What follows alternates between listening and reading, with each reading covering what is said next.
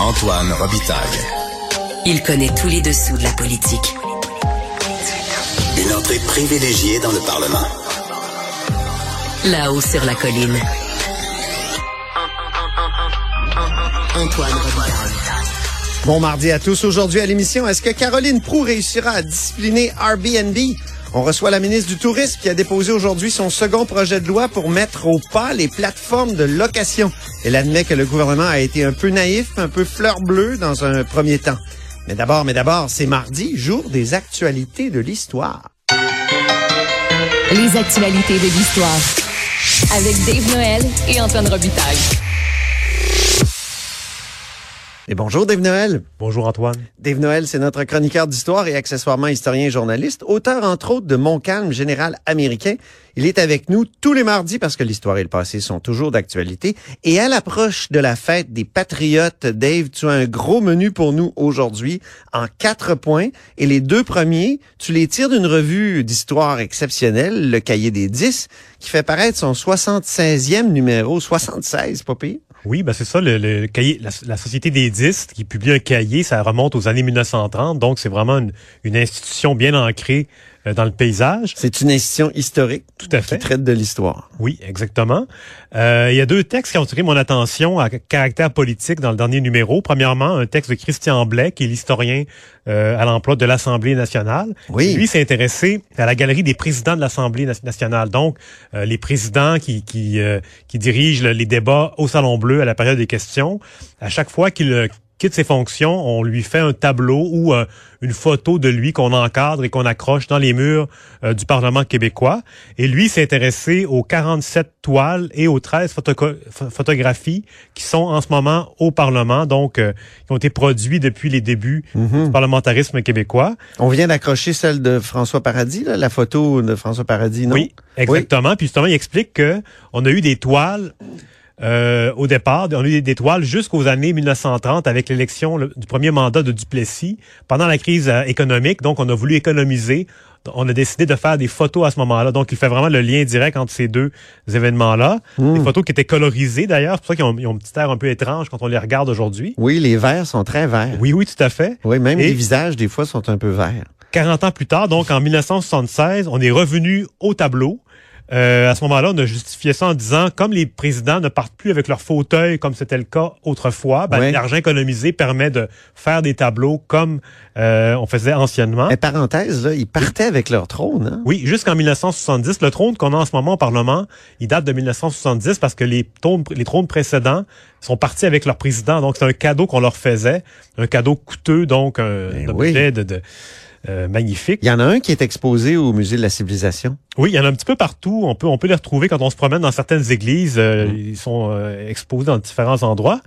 Euh, donc, ils s'intéressent vraiment à ces portraits-là et qui aujourd'hui, on les retrouve au rez-de-chaussée du Parlement. Donc, ça, c'est le premier texte qui a attiré mon attention. Est-ce que tu as appris des choses? Euh, Parce oui, que tu as souvent écrit sur la galerie des présidents. Oui, c'est très intéressant, mais j'ai été surpris d'apprendre que la construction du pavillon souterrain avait entraîné le retrait des portraits des présidents du Conseil législatif, donc l'an- l'ancien Sénat québécois. Anciennement, Ah ouais? ces portraits-là étaient exposés, mais depuis la construction du pavillon souterrain, euh, ils sont plus exposés. Donc, c'est ce que j'ai compris dans le texte. C'est ce qui m'a surpris le plus. Mystérieux. Et le plus beau tableau, selon moi, Dave, c'est le Lemieux qui représente Clément Richard. Oui, qui est devant le Parlement enneigé. Oui, Oui. c'est magnifique. Très beau, oui. Euh, le deuxième texte qui a attiré mon attention, donc euh, du cahier des 10, c'est un texte de Louis-Georges Harvey sur un film oublié euh, traitant de Papineau, donc qui date de 1961. Ça s'appelle Le Demi-Dieu. C'est un film qu'on voit souvent dans les documentaires parce que faute d'image euh, de Papineau, on va présenter ce film-là qui avait été fait à l'époque. Donc on, on, on l'utilise à, à toutes les sauces. Le demi-dieu, Le quel titre? demi-dieu. Oui, c'est ça. C'était, été produit dans le cadre d'une série de, de, de, de documentaires qui s'appelait Les artisans de notre histoire par l'ONF et c'était diffusé le dimanche à 22 heures. Ah. Donc souvent, on, on se plaint souvent que les documentaires historiques sont présentés tard sur nos grandes chaînes. C'est une vieille tradition. À l'époque, c'était le cas déjà. Et on va entendre un petit C'est comme le dernier Felkist, Oui, notre documentaire à TVA qui est passé vers ces heures-là. exactement. Oui, fait. après la voix. Voilà. Et euh, donc, on va écouter un premier extrait de, du film Le Demi-Dieu, un discours de Papineau. Qu'avons-nous obtenu? C'est les 60 000 croix qui ont signé les 92 résolutions, n'ont suscité à Londres que moquerie, comme en provenance d'un peuple rachitique méprisable. Avons-nous d'autres issues que de nous abstenir de continuer de faire le jeu d'une politique de duperie. Cette abstention dut-elle pour un temps paralyser le commerce, accroître nos malaises, nos calamités? Ignorons-nous que l'époque soit à l'audace? Donc, un discours de Papineau assez enflammé quand même. Euh, les, ces émissions-là étaient produites par des... Il y avait quand même un bon budget. On parle de 800 000 en dollars d'aujourd'hui euh, pour chaque épisode. Et euh, celui sur Papineau est assez particulier. Euh, il est vraiment inspiré par les travaux de Fernand Ouellette, qui à l'époque faisait de la psychohistoire qu'on appelle. Il s'intéressait au comportement des personnages. Ah oui. Et d'ailleurs, après la même époque, il va publier son ouvrage euh, Julie Papineau, un cas de mélancolie et d'éducation janséniste. Donc, un ouvrage où il analysait la, personnalité de, Julie Papineau euh, à travers ses lettres. Donc, c'est un peu particulier. D'ailleurs, ça a été euh, retiré des, euh, des tablettes en raison d'une poursuite des descendants euh, de, de la famille Papineau. Et euh, dans le film, en fait, ce que- ce que- ce que- ce qu'explique l'historien Louis-Georges Harvey, c'est qu'on présente vraiment un Papineau un peu... euh, déséquilibré, susceptible de dérives autoritaires, donc il est très instable. Et dans le contexte de 1961, on peut associer ça à la montée du souverainisme québécois. Donc euh, c'est très particulier. C'est un Donc, texte par le vraiment- truchement de, de la critique de Papineau, on critiquait les souverainistes? En quelque sorte, oui. Euh, donc, c'est ce qu'explique Monsieur Harvey dans son texte. Euh, donc, euh, très intéressant. Et on va entendre un deuxième extrait du film Le demi-dieu. Papineau avait engagé un pari. Il était perdant. Sur le plan constitutionnel, la division régnait au Canada français. L'alternative était pénible, car la voie où Papineau était résolu de s'engager n'était autre que la rébellion.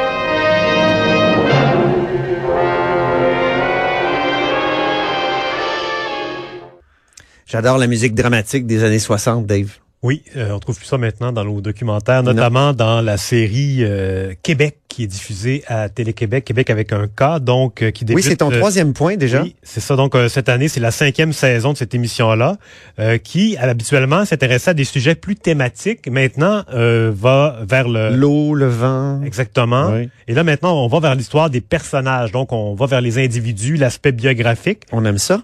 Euh, et euh, donc parmi les, les- les premiers extraits qu'on a eu accès, donc euh, on parle notamment de Papineau justement. euh, on est vraiment dans la thématique et on a euh, comme intervenant euh, celui qu'on surnomme Biz, Sébastien Fréchette, qui nous parle de euh, de la relation de son ancêtre parce que lui il descend de Louis Fréchette, le poète, avec Papineau. On va l'entendre.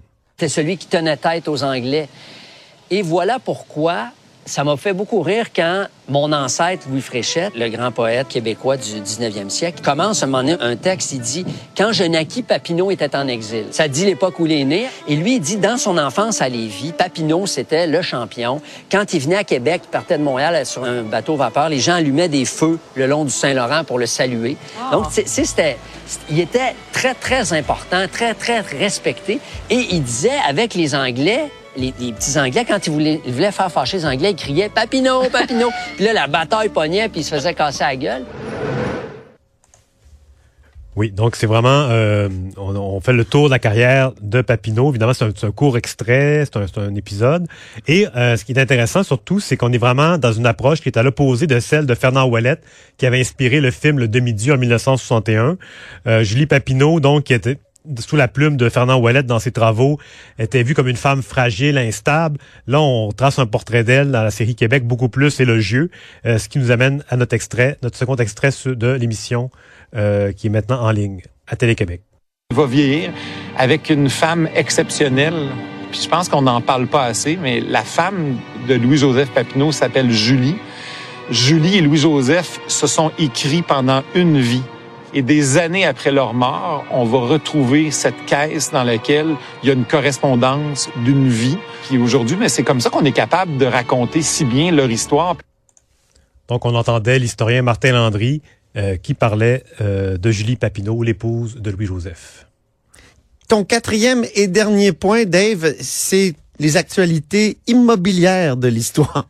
Oui, c'est ça. Le, le devoir euh, révélait hier que euh, l'homme d'affaires Louis Garneau a mis en vente la maison François-Xavier Garneau, donc euh, le célèbre historien. C'est un immeuble qui est situé donc au coin de la rue Couillard et de la rue Saint-Flavien. C'est une des plus belles parties du Vieux-Québec, un peu Oui. moins fréquentée par les touristes qui se tiennent beaucoup sur la rue Saint-Jean, euh, euh, rue Saint-Louis.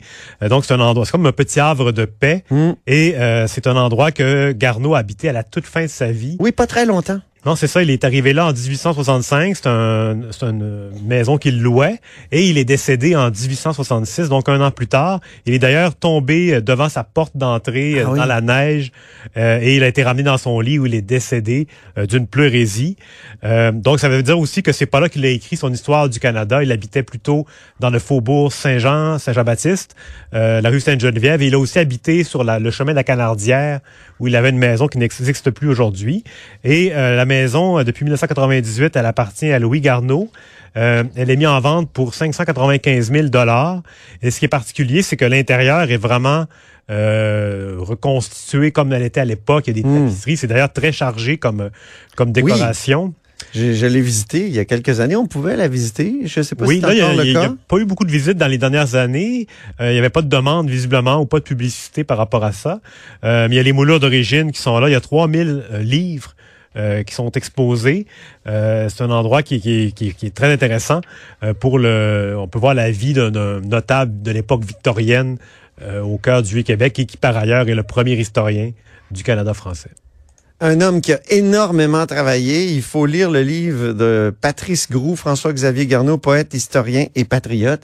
Je te dis, Dave, j'étais fatigué juste à lire le, le texte. Puis déjà, je travaille beaucoup, mais je pense que Garneau, il, il a travaillé jour et nuit pendant euh, parce qu'il parce qu'il écrivait. Il, il, c'était- il il pas une profession d'historien ou un métier d'historien. là. Ouais. C'était dans son, son violon d'ingre, comme on dit. Tout à fait. Ces ouvrages-là Il était être... greffier de la ville de Québec. Il travaillait. Aïe, aïe, aïe. Puis Ouais, il il était très malade aussi. Oui, oui. Et, euh, il y avait plein d'enfants. Oui, et pour publier ses livres, il fonctionnait comme à l'époque par souscription, donc il trouvait des acheteurs pour le livre avant de l'imprimer. Donc C'était un, euh, un GoFundMe de l'époque. tout à fait, oui, avant l'heure.